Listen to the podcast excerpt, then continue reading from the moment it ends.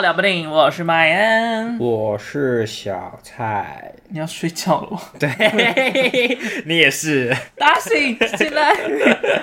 今天呢，要来聊今年其实有很多香港的新导演的作品，没错没错。而且今年第四十一届香港金像奖的入围跟得奖超级多，都是新导演的创作。嗯哼，呃，因为其实今年也有访过过时过节的导演啦，然后他就说，就是这个东西不是偶然之间突然爆发的，是其实这十年来香港一直都有去呃一些补助计划啊，一些导演啊，一些工会啊，其实都有在协助一些新导演的创作，等于就是那种培训计划就对了。哦，然后几乎就是这些今年如雨后春笋般出现的新导演们。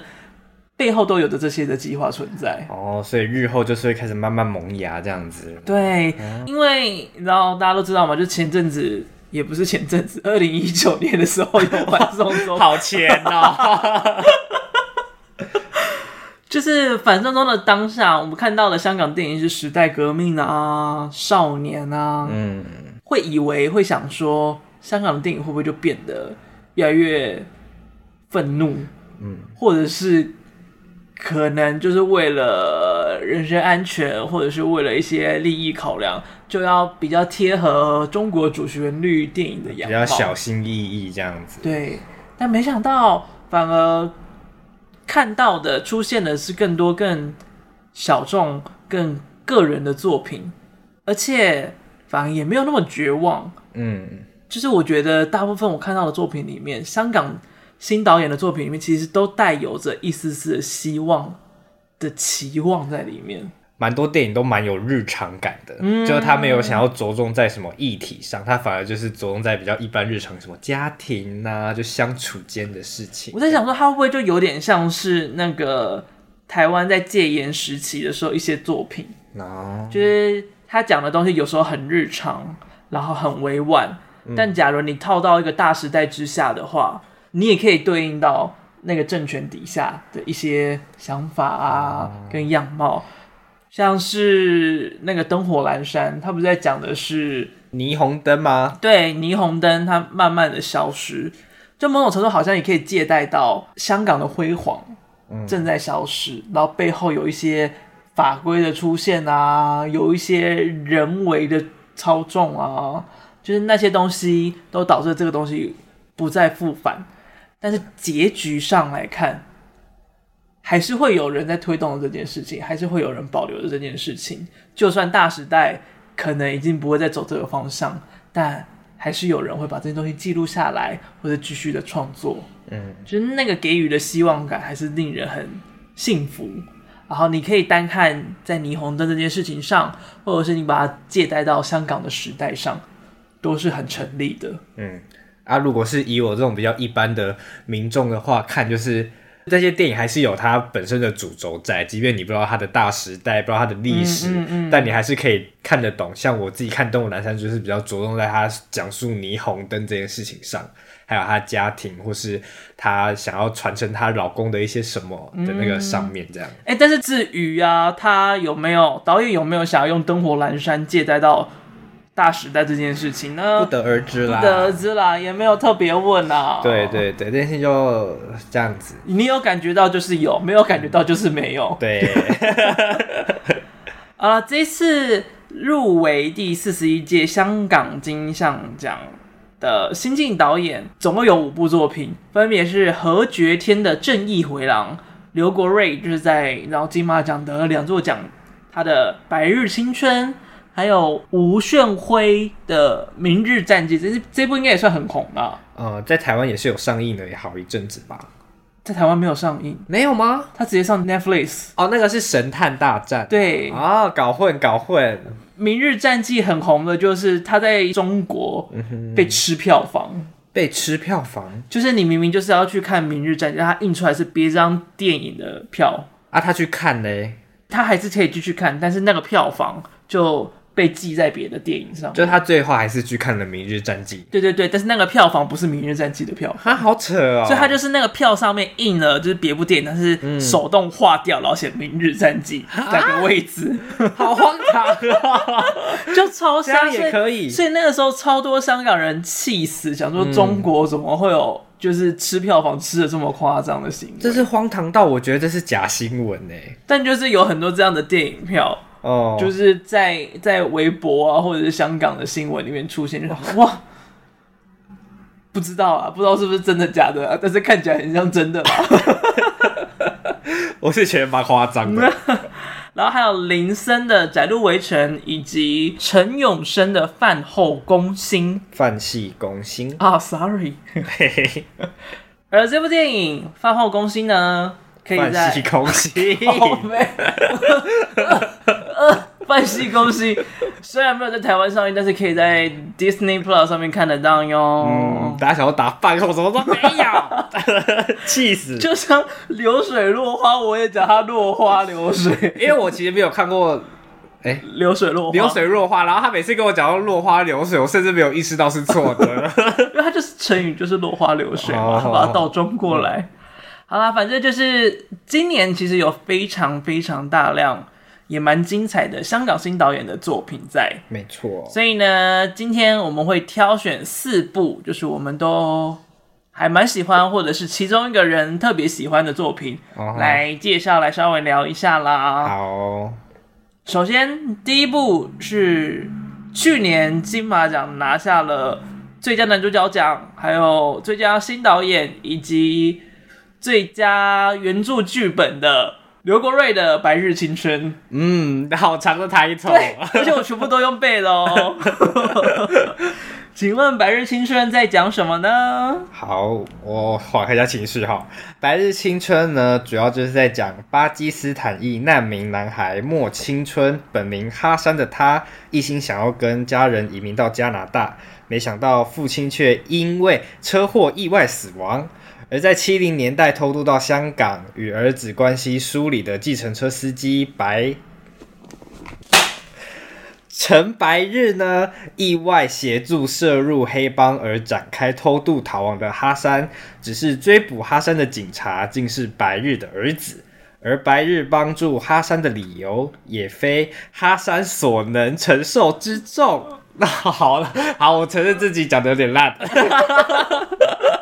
下次要不要试着写自己的版本？好，不是因为因为《白日青春》，我上一次看已经是去年金马影展那个时候了，就是其实记忆已经有点算是模糊。哇马西了，对啊，其实很多小小情节要去回想，其实蛮难的。嗯，嗯，但就是我我这边导演跟黄秋生都访过，所以就是哇这件事情我变兴趣，那是不是？是不是你比较不该忘记？嗯嗯，要工作看的东西跟访东西太多了，然后就是来秘密。好了，他在这次的香港第四十一届金像奖呢，也获得了最佳新演员，也是由我们的林诺得了奖。对，就是饰演难民男孩的难民。对，男孩，难民男孩。我想说难民难民，我想说，哎、欸，你是要讲哪一个？啊、uh，其实我觉得这部片它最精彩的一件事情，就是它让香港七零年代移民来的白日跟巴基斯坦的难民青春这两个角色，其实做了蛮精巧的对比。嗯哼，而且白日他来了之后，老婆死了，嗯，然后把儿子留在中国，自己一个人在香港生活。那个时候他等于割舍了他的孩子，对，所以他缺失的那一块是对于。儿子的愧疚，嗯哼，巴基斯坦裔的青春，他刚好相反，他跟他的家人们一起逃难来到了香港，然后想要去加拿大生活，不过被白日搞的他的爸爸死掉了，讲的很白话哎，所以他失去了爸爸，嗯，然后这个过程当中，他就失去了他人生的依靠。所以他们两个都在移民的过程当中失去了某个东西，然后也刚刚好，他们两个人碰在一起，嗯、彼此可以成为彼此的互补。哦，那时候甚至没有想到这件事情。哦，真的假的？对呀、啊，没有想到要把这两个拿来做一个相对应的对比。但你有觉得他们看起来像父子的互动是可爱的吗？嗯，还是你根本不记得了？没有，我是一开始其实我蛮讨厌黄秋生这个角色，就是我觉得合理，对对对，要让人家很他，他本身就不讨喜嘛。但是到后面。对我来说，我我会很喜欢他那个有点慢慢想要为那个小孩付出些什么。嗯、虽然说他一开始是以一个弥补心心态在做这些事情，但是你看到他后面，他其实越来越真心的在对待这个小孩，而不是从一开始他想要可能弥补他的一些愧疚感而做这些事情。但我觉得他不管对那个小孩是多么的真心，嗯，他就依然还是。是一个把它当做弥补愧疚的替代品。嗯、对啊，对了，就不管他的真心程度到哪里，这件事情就是无法被否定掉。嗯，对对对。而且就是真的该被他帮助的，是那个结了婚、准备要有小孩的他真正的儿子。哦，他不应该就是完全就抛弃了这条线，因为那条线太难修补了，就不去修补它。也是，因为他其实还是可以挽救他跟儿子的关系吧，嗯、我觉得啦。在他的结局的部分，我就蛮喜欢的。嗯哼，他让黄秋生演的这个白日，最后就选择不跟青春一起逃出海外。对，而是他留了下来，决定尝试要去修复他跟他儿子的关系。嗯，而青春就一个人上了路。在汪洋的大海面飘着飘着，这个时候就要来问你了。你有注意到片尾带着什么样的声音吗？好难哦！我跟你讲，我刚刚其实甚至忘记结局是什么，就是就是我记得我我我记得他就是让青春自己离开那一段，但是我不记得那个是结局。啊，不然你以为那个是什么？就是我觉得，就是我忘了，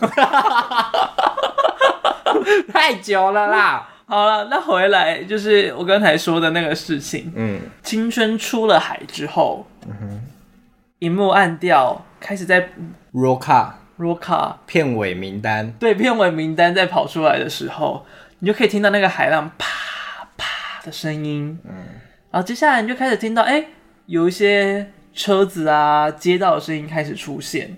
哦，就那个声音仿佛暗示着青春已经上了岸，他已经到了另外一座城市里面，开始过他的生活。哦，我跟当时我找来访导演的作者，我们都很喜欢。嗯，所以那个时候我们就有特别问这件事情，就是哎、欸，这个部分是不是？刻意安排的，然后结果他说不是，就尴尬。结果他说对，这是他刻意安排的，他就想要把这个片尾就是象征成它是一个旅程的启程。嗯，就是因为电影虽然在那个时候做了一个 ending，但是对于青春这个角色来讲，才刚开始，对，才是另外一个旅程的刚开始。因为那个生命，他的生命没有到这边结束，除非他呃是 Elsa 的父母啊，传到一半就已经啪之类的。他没有演什么铁达尼号之类的，他的船有好好的上岸，很平安啊，很平安，平安平安。就是他用这个东西暗示着他的生活日子还要继续的走下去。嗯。怎么感觉有点 有点，就是觉得好好累哦，要继续下去。对啊，我也觉得他蛮辛苦的。一个小小朋友这样子，但就是我觉得这件事情就是让他带蛮带有希望的，不管是对于白日来讲，还是对于青春来讲，就他们都有改变跟往下一步前进的可能性在哪里。虽然到底会不会真的有所改变，会不会真的变好，观众们不知道，导演们。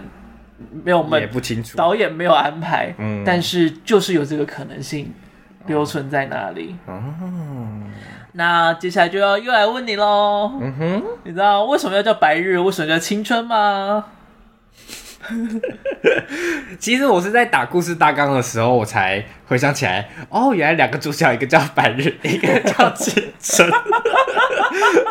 拜托，有银杏厂商或是有那个就是失智症患者的医生的话，欢迎联络我。就是我真的是到打大纲的时候才说，哎、是这样子哦，所以在看电影的时候都没有意识到，就是《白日青春》这个片名就是对应着两个主角。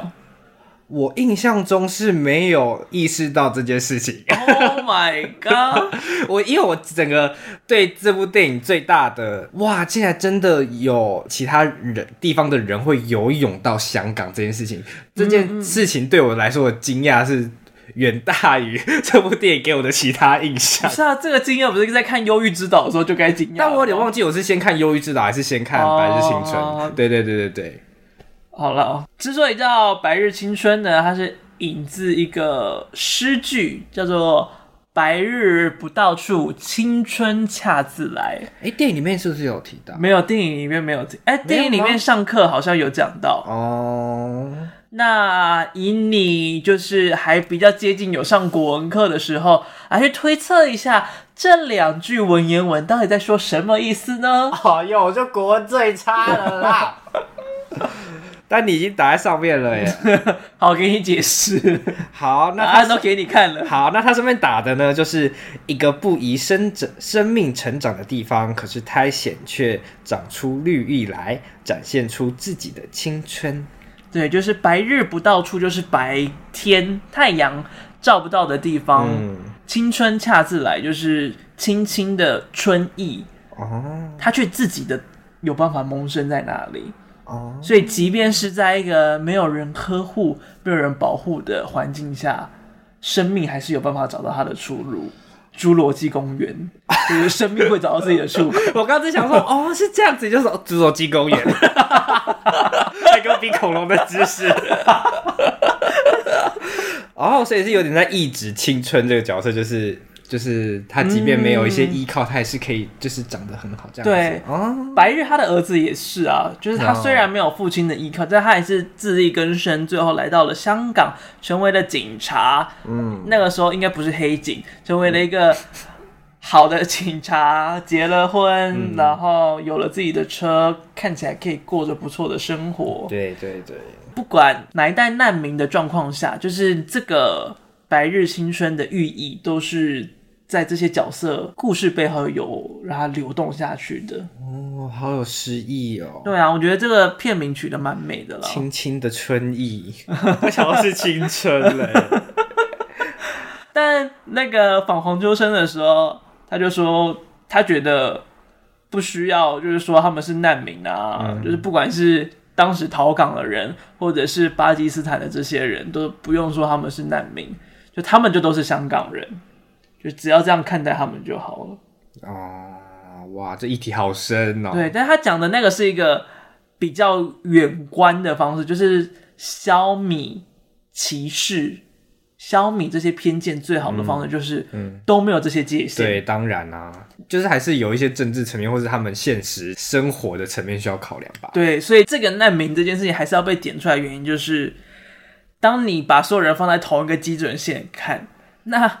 巴基斯坦的青春，他明显就是很低于那个精准线。对呀、啊，所以你就会赋予他一个标签，嗯，然后让其他人比较关注到他，也比较明确会知道他是需要帮助的人，嗯，就是标签其实应该要带有这样子的帮助在了，嗯，但标签就是常常取之而来的，也就是不好的目光跟眼光，没错。所以黄秋生讲的这番话有他的。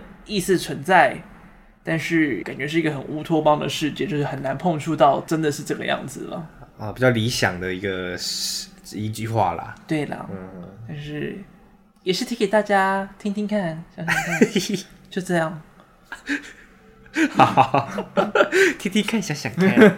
那我们来到第二部片是。贾胜峰的落花流水，流水落花，我要拿扇子了。换我终于，哎呦，这一天等好久啊！就是今天我们有分配，就是两部大纲小蔡讲，两部大纲我讲。只要假如我讲错的话呢，就是小蔡也有打我的权利。好平等的节目，你太开心了吧？没有。好，那流水落花在讲什么呢？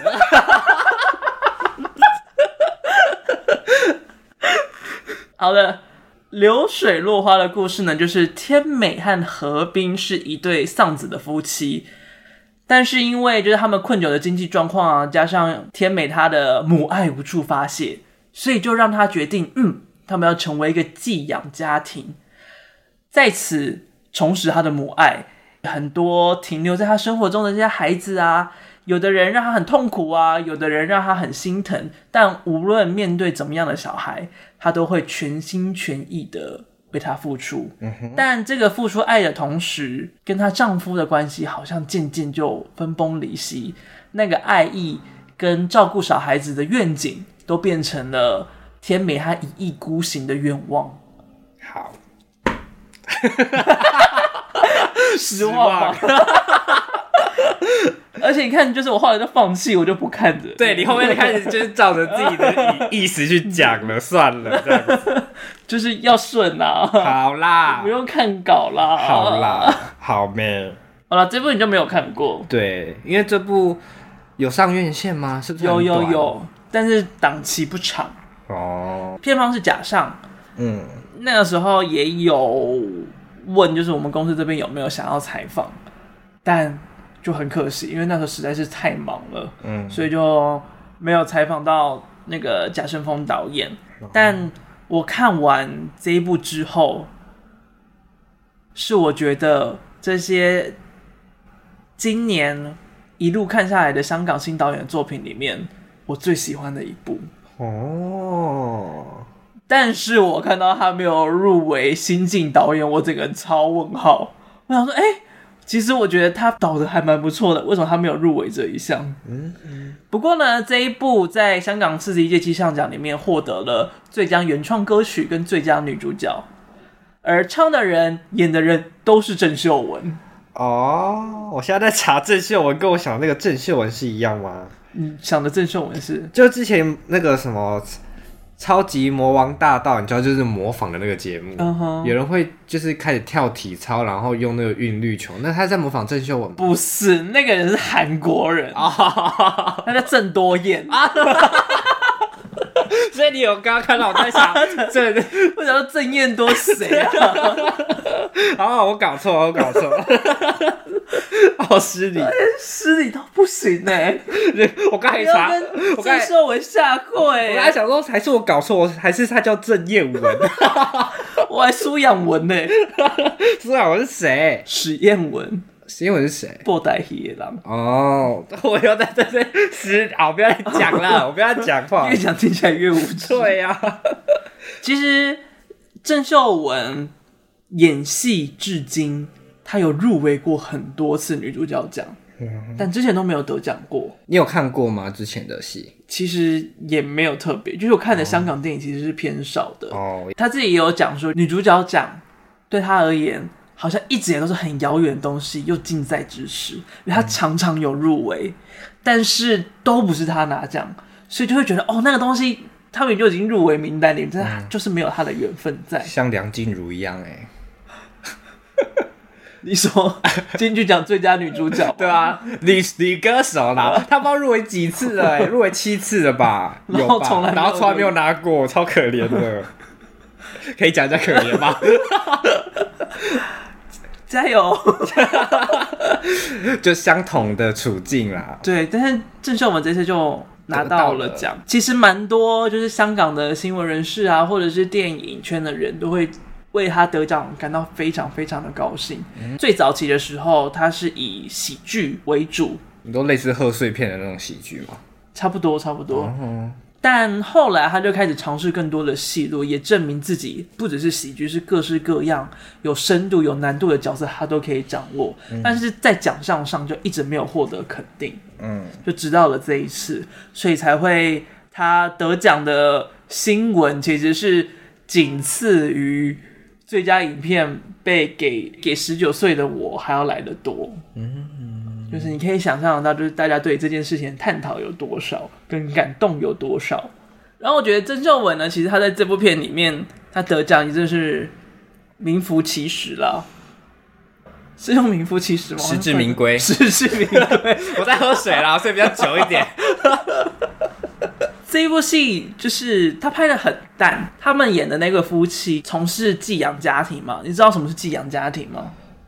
寄养家庭，你是说，哎，我只有在听到，就是就是有些人去留游学或什么的，可能会住在别人的寄养家庭。哎、欸，对对对，那个也算是寄养家庭，没错、哦。但你的寄养家庭跟这个寄养家庭是一样的吗？呃，概念类似，但是接应的小孩不一样。就他们接的小孩呢，常常会是可能突然变成了孤儿，哦、或者是他们的父母啊，或者是什么其中一方入了狱，没有人照顾，嗯、那他们就会需要找一个临时的。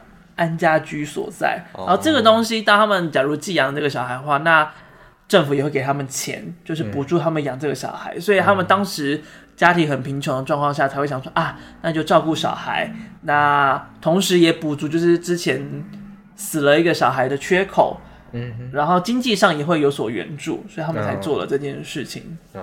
整个故事其实，在说明他们在做寄养家庭之后，就没有在。说任何关于整个故事铺陈的时间轴，而显示时间变动，就是一个接着一个不同的小孩在这个家庭里面出现，以及郑秀文的状态在改变。你可以很明确感觉到郑秀文的角色在里面渐渐的变得衰老，可能精神状况没有那么好啊，身体也有一点病痛出现啊，精神也没有那么的。明朗哦，精神没那么好啦。对，精神没有那么好，我突然找不到词汇来形容。啊、所以，就是这一切的变化，通通都是可以透过郑秀文能够感觉得到。嗯，这次其实也蛮多这种，就是比较日常、比较就剧情比较平淡的电影。嗯嗯，嗯，嗯，你觉得这种类型的电影到底好看的点是什么？我觉得那个好看的点会在于。它贴不贴近生活？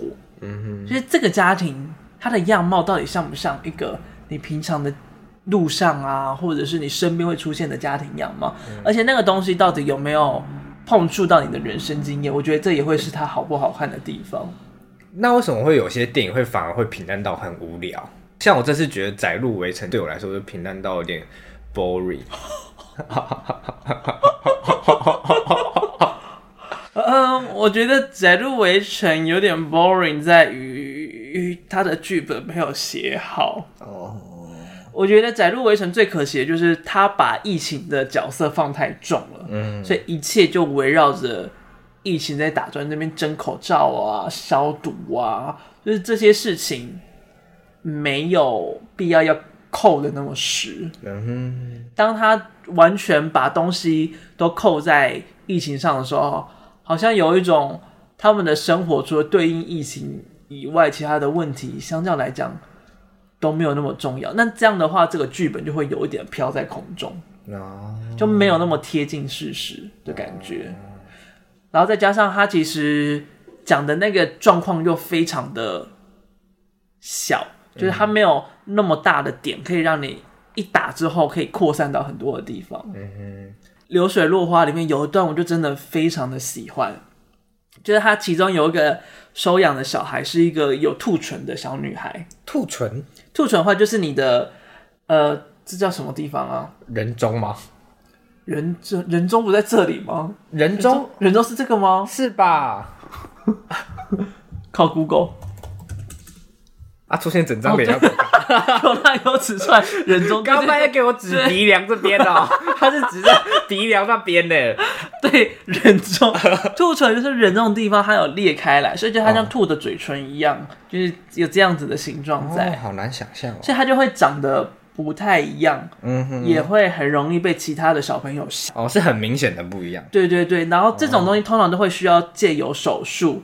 才有办法治疗的回来，而因为就是她这个小女孩，就是因为现在在寄养家庭当中嘛，也暂时没有这个金钱能够动这个手术，嗯、所以她就只能带有她的兔唇，然后去学校里面上课，然后就会被一些小朋友们歧视啊，或者是欺负。其中一段在学校里面是家长跟小孩一起的那种运动会，然后其中有一段。是小朋友跟郑秀文演的这个妈妈，他们要家长跟小孩的大队接力。嗯、但那天其实那个梅梅就一直很很不想要去这个运动会，是郑秀文他们很他说去啦，会很好玩啦，然后才带他们去。但在那个过程当中，就是因为小朋友的目光还是会对这个兔唇小妹妹造成很大的压力。嗯，然后郑秀文也有感觉得到，但他就跟他说不用担心，就是别人怎么看你不重要，不要低头，你就是要把头抬着。大队接力在跑的时候，先跑的很奋力。就是几乎都快要跌倒的那种状况，就是跑给他的女儿看。然后接下来在他女儿跑的时候，他也就一直说：“往前看，往前看，跑，对你很棒。嗯”就是他的做法不像塔尔里面，就是塔尔对于他的女儿被别人欺负，他是直接以暴制暴的方式打回去，就是制造另外一个暴力的回圈。嗯、但是郑秀文演的这个妈妈，她就是用她的爱去包住他。嗯。虽然没有办法磨灭，但是他可以用他的爱去证明说，这些东西都不会影响他爱不爱他这件事情。就是这个东西，那个当下就是给的爱很大的这件事情，我觉得就是已经超越了关于这个母女的情怀，就是可以扩散到观众可以投射在他自己的身上。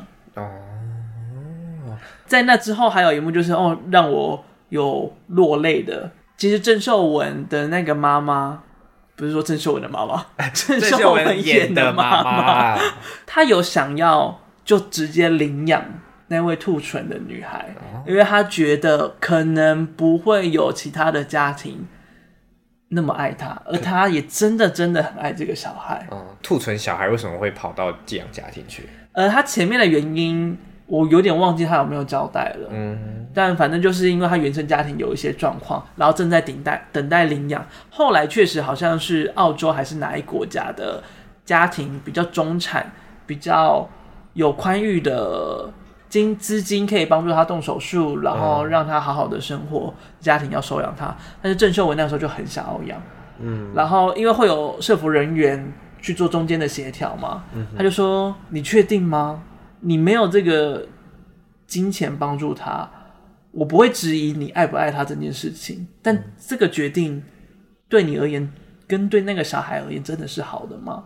嗯，就是当郑秀文饰演的那个妈妈想要盲目的，就是用他的爱灌满这一切的时候，那个社服人员却是一个很现实层面的，对，然后就把这把这个这份爱很残忍的打断。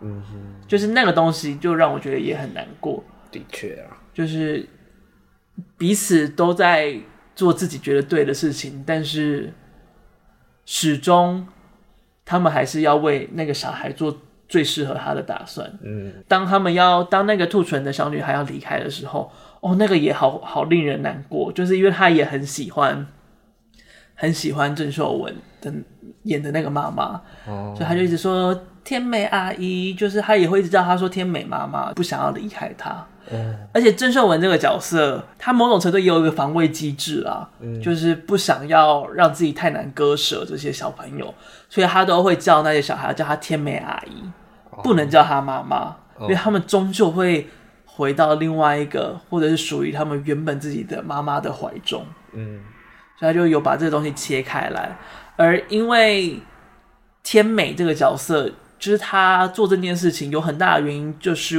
为了要弥补自己小孩去世的那个缺口。嗯哼，但她却很忽略她的丈夫的状态。到后期，常常都会是天美自己一个人在照顾小孩，爸爸完全像是活在同一个家庭里面的陌生人。因此，他也出轨了，因为他遇到了有别的喜欢他的女生。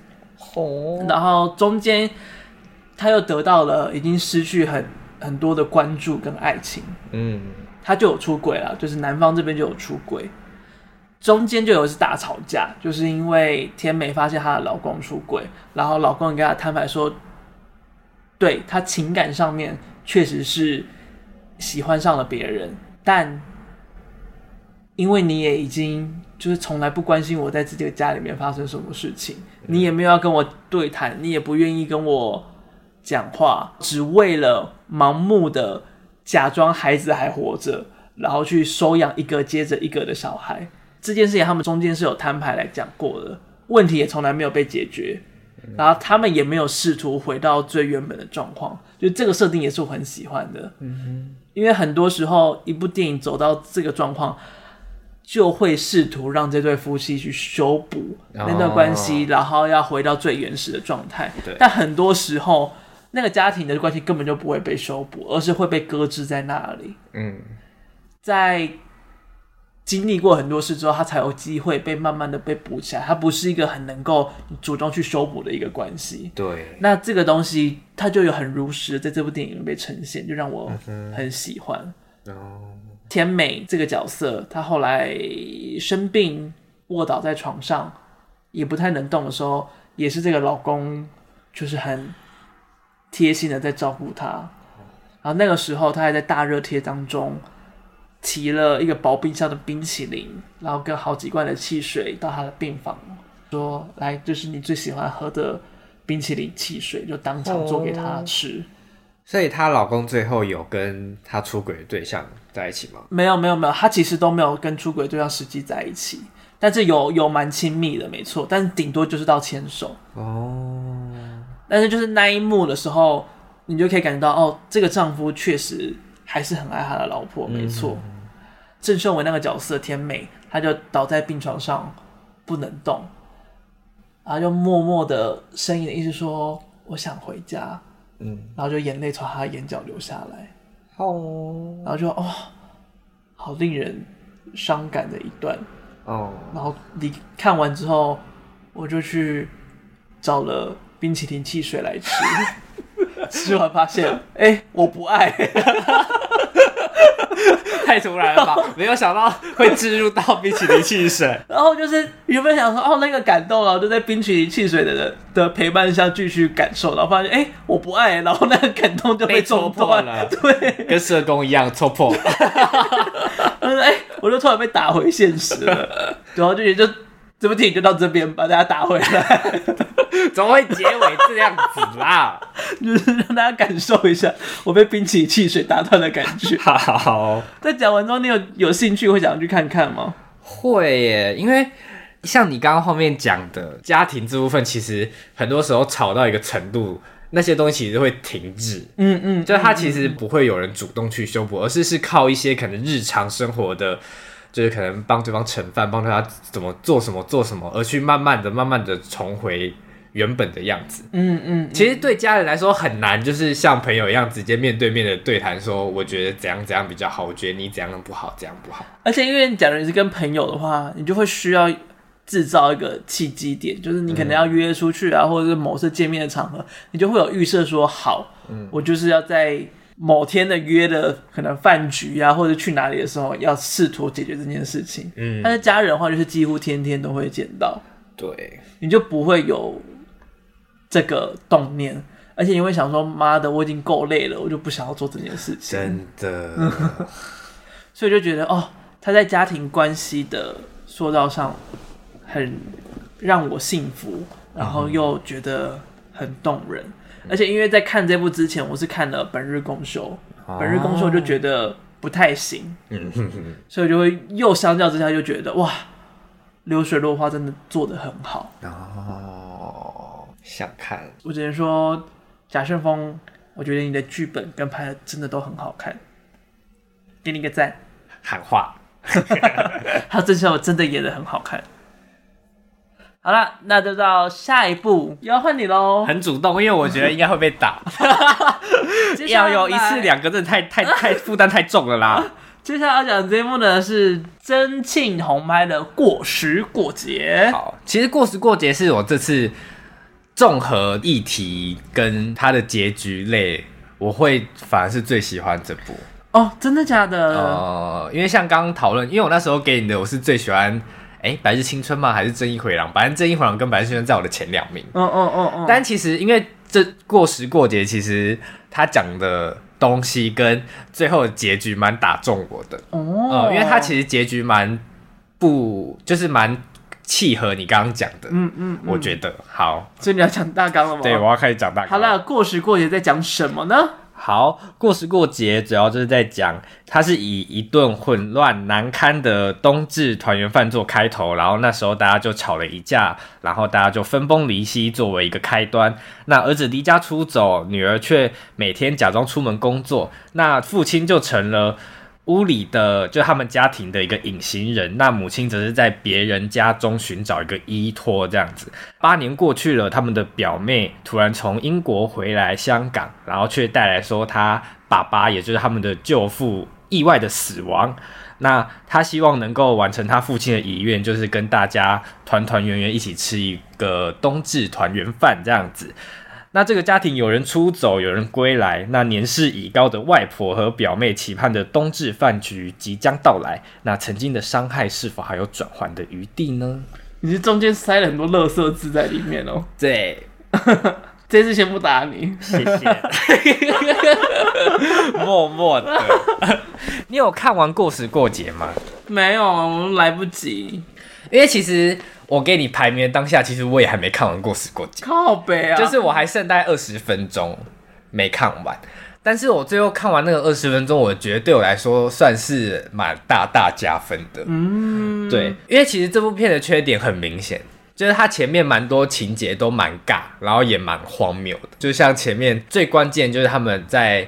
吵架的那个戏份，电影的最一开始，最一开始就最老那个奶奶跟她的舅父，就是那个女主角的弟弟吵架，嗯然后包含他们自己的那个小家庭也吵架，就是那一段其实光是爸爸拿刀在那边挥来挥去，然后再砍旁边的木头椅子、木头柜子那一段，我就觉得蛮八点档的。其实，对，就是你会想说，哎、欸，这个爸爸到底干嘛要拿刀？直接用手拍桌不行吗？对，如果他是拿刀，就是就是这样指着，我觉得反而还比较好。对，就是他没有把拿刀这个契机点塑造好，嗯，就让人会想说，哎、欸，这个拿刀好突兀哦，就不知道为什么要拿起刀。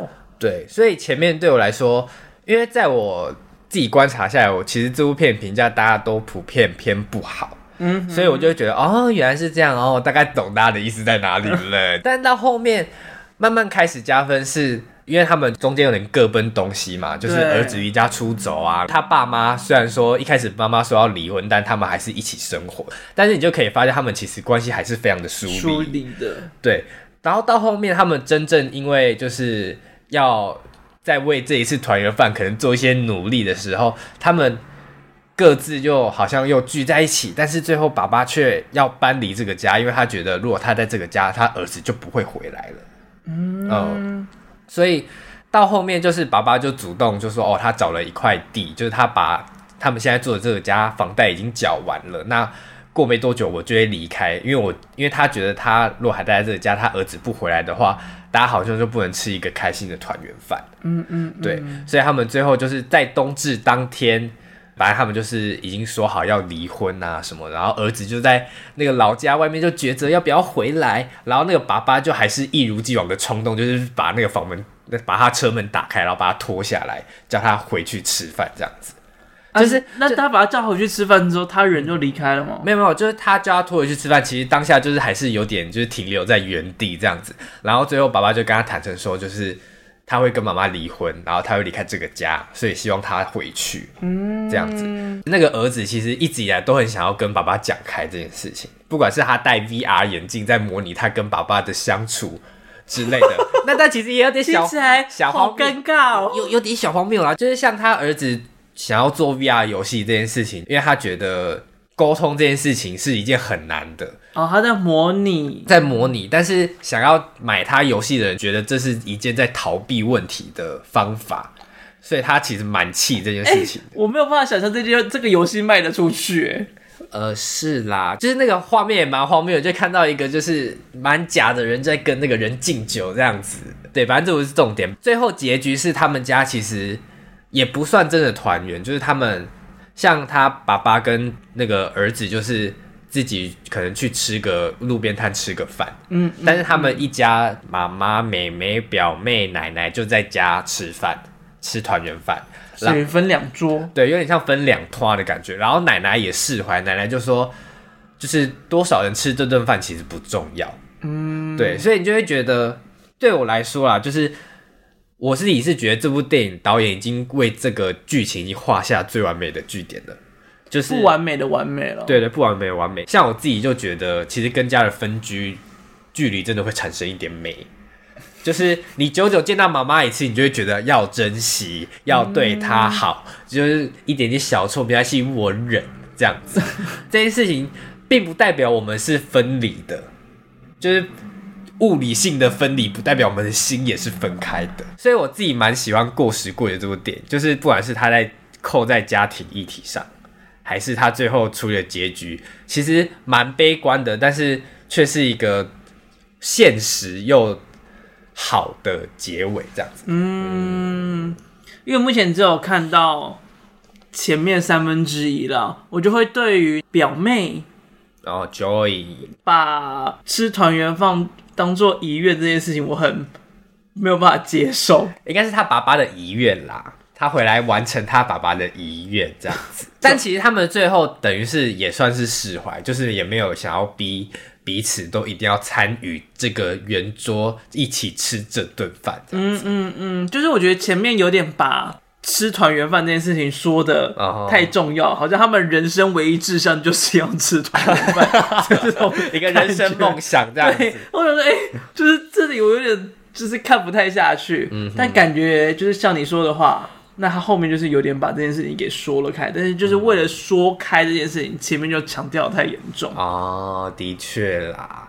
那我自己也想问，就是因为你有看前面嘛，对，就是看到挥刀那段你有看到哦，哦，就是如果你是。那个小孩在挥刀之后，你发现其实爸妈的相处其实就还是一样，就是完全没有任何的好，也没有任何的特别坏。你会想要劝爸妈离婚吗？你说的是那个当下，还是过了之后？那个当下好了，我觉得是那个当下。哇，那个当下我会先反揍那位爸爸。哦，他都拿刀了。但他后来是放下他，他后来没有用刀打，然后是用巴掌打，对对，巴掌打儿子。如果是我的话，当下应该会先反击。哦，离婚哦，我应该会就是，对我应该会追求法律途径，然后说那就要离婚。哇，拿刀是一件很哦的确危险的事情。哦，哎，就是当假如我一回来就突然看到那个刀在那边，那我就会觉得哦，假如在一个没有人的状况下再发生。一次这样的争吵，那可能就至少会死一个。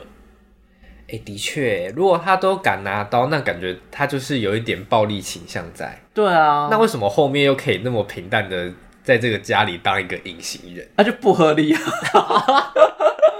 哎、欸，对耶，怪怪的。而且其实那一幕我有我有点笑出来。哦哦，我也是。就是就是挥刀这件事情已经有点有有一点点不太合理了。嗯。然后那个儿子被打巴掌的瞬间嘛。对，被打巴掌之后，哎，打两下之后，他就冲出去，想说，哎、欸、啊，你就走了，就跑出去。对。然后妈妈就很很难过，就坐下来，觉得啊，怎么会这样？我想说，哎、欸。大家的反应都不太合理，就是在当下那个反应都怪怪的。其实当下反应最正常的应该是妹妹，对，就躲起来，就是吓到躲起来。对对对对对，就知道他的反应是正常的，其他人的反应我都看不懂发生什么事。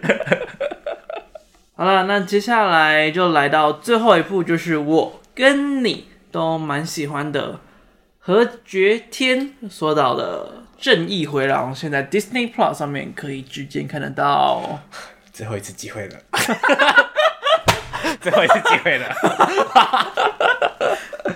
好，那我们的什么？我们的好好的，爱打自己，连这个都讲不好。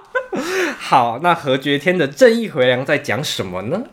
好的，那就在讲张显宗他联合他的好友唐文琪在公寓杀害了父母，并且进行肢解。而这个事件在进行法庭审理的时候，两人都否认了他们有杀人的罪名在，而他们都各自有一位资深的大律师分别为他们开庭辩护。不过，检察官却质疑他们两个说的证词并不合理，也怀疑这两人早就已经部署着杀人计划，而且是要谋财害命。摔扇子，气死！好了，那你打一次了，没关系，不要，我要我要有正正当理由的，我不做这种黑的。好，那这部片呢，它在第四十一届香港金像奖拿到了最佳新晋导演跟最佳剪辑。嗯，但我自己对于剪辑哈，我没有很喜欢啦，因为我自己觉得它真的好碎哦。嗯，是，嗯，然后它黑画面跟彩色画面那个有什么意图吗？就它有时候不是会变黑白，有时候又变彩色。它里面其实因为这个男主角张显宗，他把他设定的人格有点像是他有点自恋人格。对对对，他把这个事件比较像是当做他的表演舞台，所以他有时候他会幻想他是一个希特勒的角色，嗯，或者是他也曾经想要去当什么那个肉蒲园里面的 AV 男优，嗯，就他有很多对于自己人设上面的假想跟一些幻想，所以有时候。像那个希特勒，像那些黑白，很多都是他脑海当中的情境。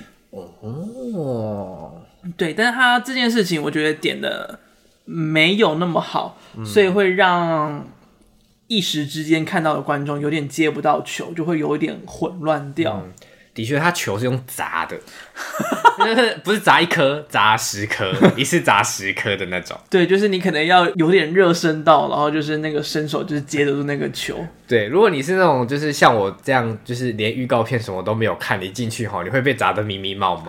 但我觉得他后面就基本上就把前置的事件头说清楚了，然后还有介绍完这十个陪审团的人员之后。嗯后面就其实蛮好看得懂的，的确啊，但也可能是因为就是他主要就是着重在讲这一整个事件而已，这样。而且我其实蛮喜欢的视角，就是他是透过这十个那个陪审团的人员去看这个事情，嗯、所以他会把它讲得很浅显易懂。嗯，而那个时候上映的时候，记得是去年年底，我就觉得哇，刚刚好，今年刚实行国民大反攻。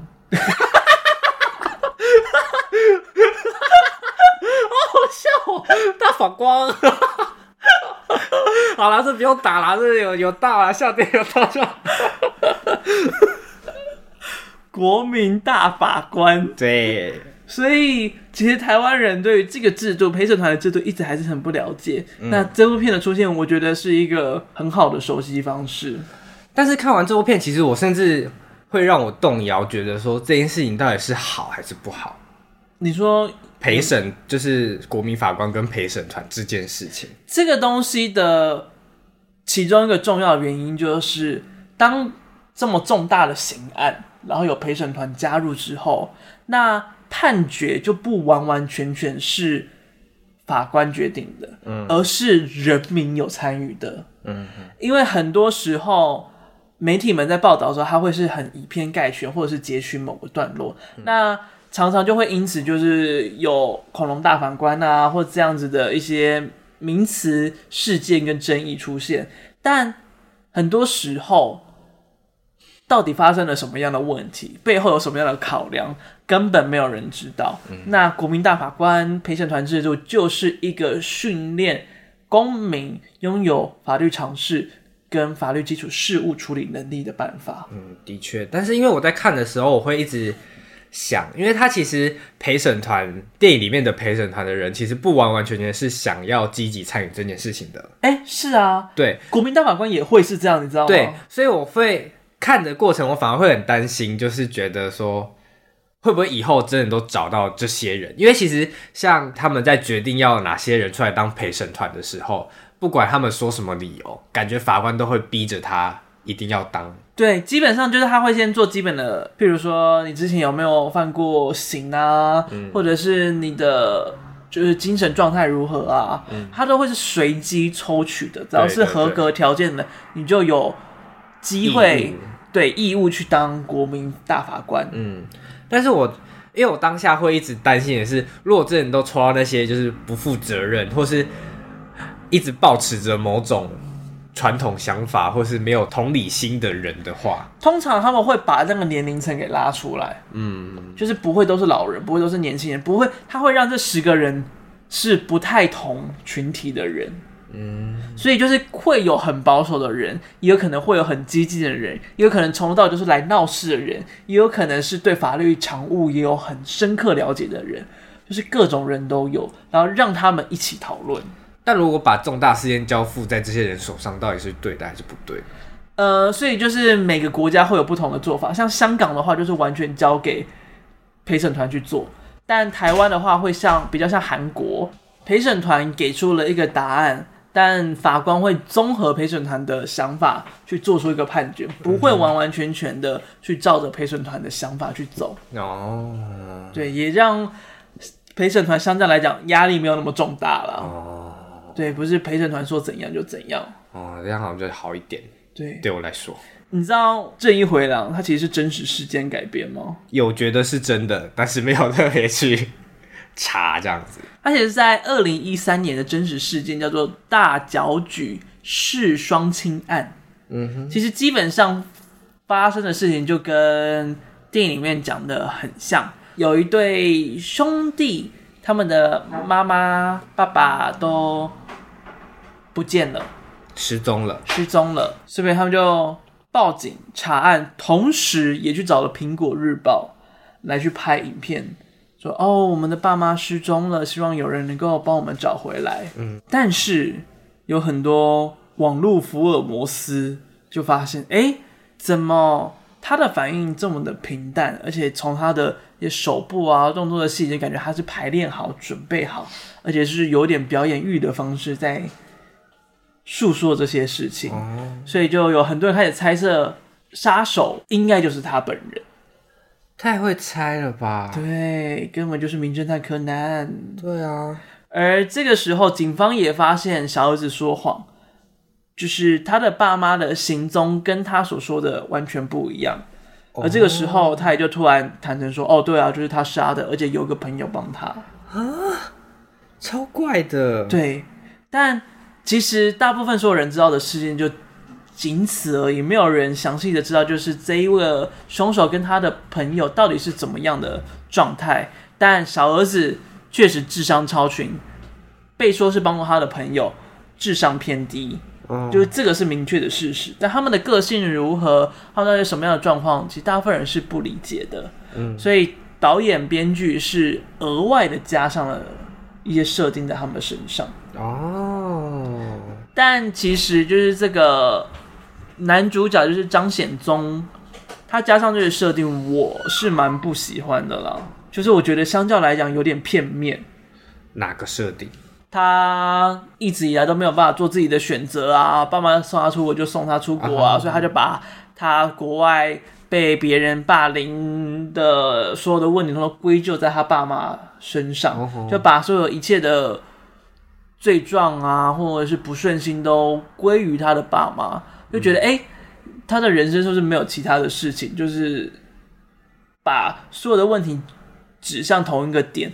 我觉得不是一个智商高的人会出现的状况。对，所以你刚刚说智商超群，我就觉得好像有点不符合。对，就是有点不符合智商超群的这个嗯设定在。因为我在看的过程，我觉得他有点像邓家华。就是他人设有点像邓家，我还以为说长相呢，一点点，没有啦。这个角色的设定跟他的智商的设定，这两件事情是没有对接的这么好的。嗯，然后这些设定都感觉是为了要赋予他一个动机去杀他的父母而已，就不是真的让这个角色变得立体，所以就觉得这个部分是我在看这部电影的时候觉得蛮可惜的地方。而这部片很有趣的，因为。张显宗有他的说法，但是他的朋友唐文琪，也就是另外一位被指控是杀手的人，他也有他自己的说法。再加上帮他们辩护的律师，也一定有他们诉说故事的方式。对，然后再加上那一位检控官，他也有他猜测的角度。每个人讲的方式、故事都不一样，但这种时候就很复杂，所以他就用演的。每个人在讲他们故事的时候，都是用演的方式演出来，而且他也会让你有相似的镜头、相同的状况，让你去看到说，哦，在讲同一件事情，但是因为讲述的人不同，所以发生的事情不一样。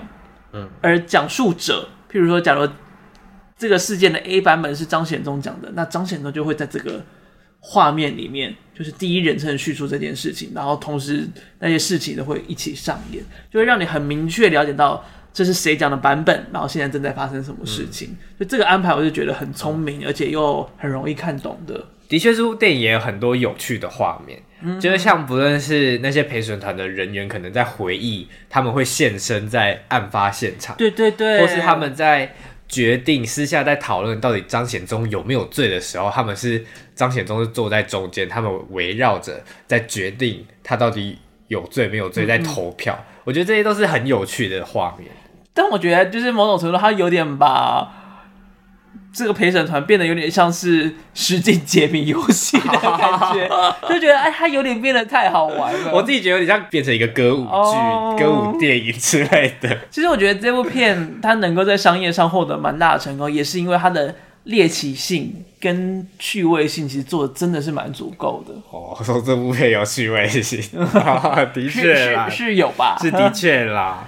那最后我来问你一下，你觉得？那个智商偏低的唐文琪到底有没有放案呢？应该说，我最后他不是有点类似反转，在说唐文琪其实智商不一定偏低这件事情。没有，他智商确实是比较低，欸、但是不得不代表他很笨。翻他就是会计那些知识的本本是什么意思？就是他去查证说他确实是有一定的能力，就是譬如说那个东西他可以记得很细又很明确。嗯哼哼，这件事情他是办得到的。哦，我自己的想法是他会计知识这方面可能他专门的专攻，哦、就他刚好在这方面非常非常有才华，所以就是特别厉害这样子。加上他最后一幕就是他有点像是被蜘蛛网。套缠着，缠着，我自己觉得有一种傀儡感，或是他被支配的感觉，嗯、所以我自己觉得这个答案有点可能是偏有，因为我觉得他自己其实算是一个很容易被操控的角色，对，不管是他前面他有可能被张显宗操控去杀人，或者他后面被他姐姐操控操控说讲那些话，对，就是在法庭上可能要讲什么，要演什么，嗯嗯嗯，嗯，所以我自己觉得可能是偏。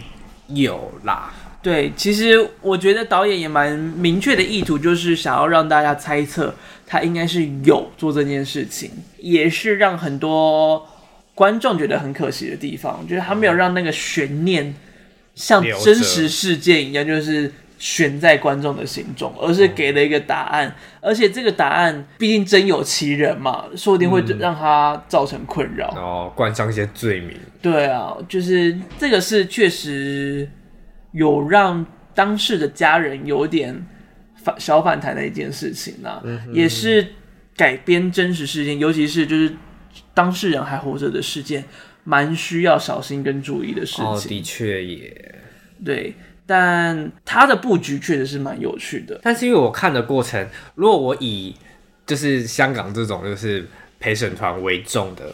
国家来看好了，嗯嗯，就是我会一直琢磨于，就是如果他真的有犯罪呢，嗯，那如果陪审团因为他觉得可能人情，或是像他在台上表演的那些，真的被他给骗了，他说他没有，这不是一种，你就放走了，对啊，就放走了，哎，但是因为像这个的案子案件里面，他的状况没有人真的能够断定。对啦，而且相较起就是聪明的那一位张显张显宗，唐文琪被释放，好像就算他是有罪被释放，也不会造成太大的杀伤力。是，就是相较来讲，而且毕竟法律是无罪推定嘛。是啦，哦。不过大部分的状况，通常不会到让一个人，就是不会让一个重大罪犯。会是被无罪释放的程度，嗯，是因为这个案例的关系，因为这个案例他很有可能是根本没有参与，或根本就是被操纵的人，嗯，所以他才会是无罪的这个选项，嗯，因为大部分有这种国民大法官或者是有陪审团加入的，最终的选择是可能死刑、无期徒刑，或者是多大的量刑，嗯。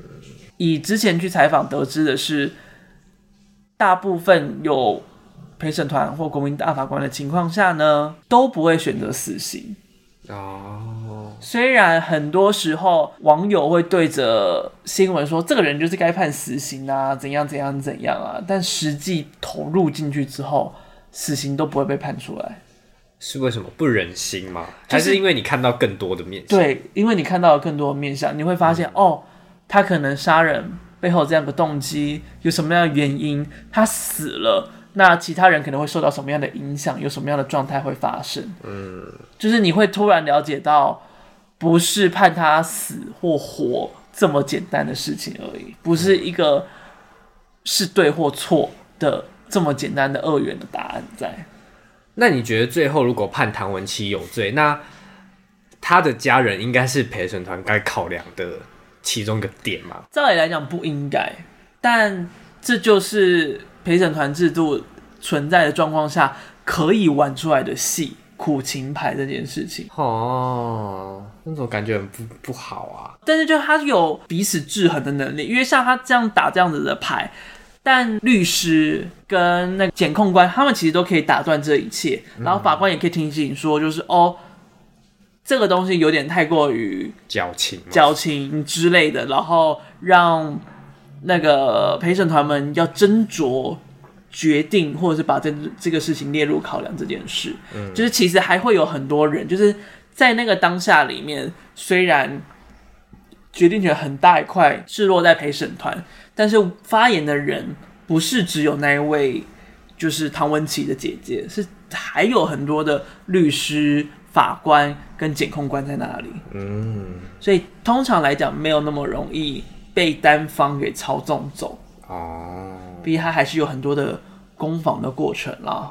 哦，今天要介绍就主要是这四部，不过现在其实还有一部我也觉得还不错的电影正在上映，其实也是法律相关的，就是吴伟伦他拍的《毒舌大状》。对，这部片其实蛮屌的，它是香港影史上。首部破亿的港产电影，有有听说，但在台湾票房却奇惨无比，而且场次真的少的很夸张。不过也是因为它本来宣传就不多了，嗯，所以再加上台湾人其实没有那么爱看港片，嗯，所以可想而知会有这样的状况存在。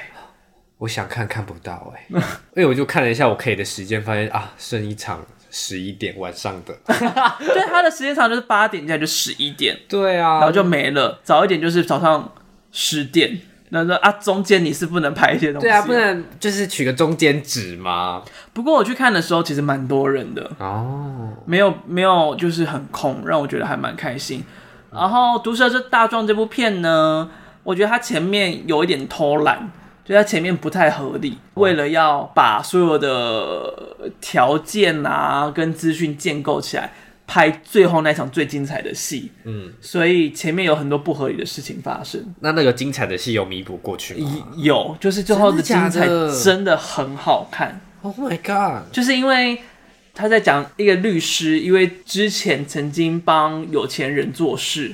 害一位妈妈的女儿死了之后，妈妈还被诬赖为是凶手，然后关进监狱里面。哦，所以他对这件事情非常的隐恨，然后试图要帮这个妈妈做平反。嗯，然后这位妈妈呢，其实是一位有钱人家的小三。你说被诬赖成妈妈，对不对？诬赖成被诬赖成凶手的妈妈。对对对，她是有钱人家的小三，哦、等于是夫妻、老公跟老婆，再加上他们家大家族呢一起。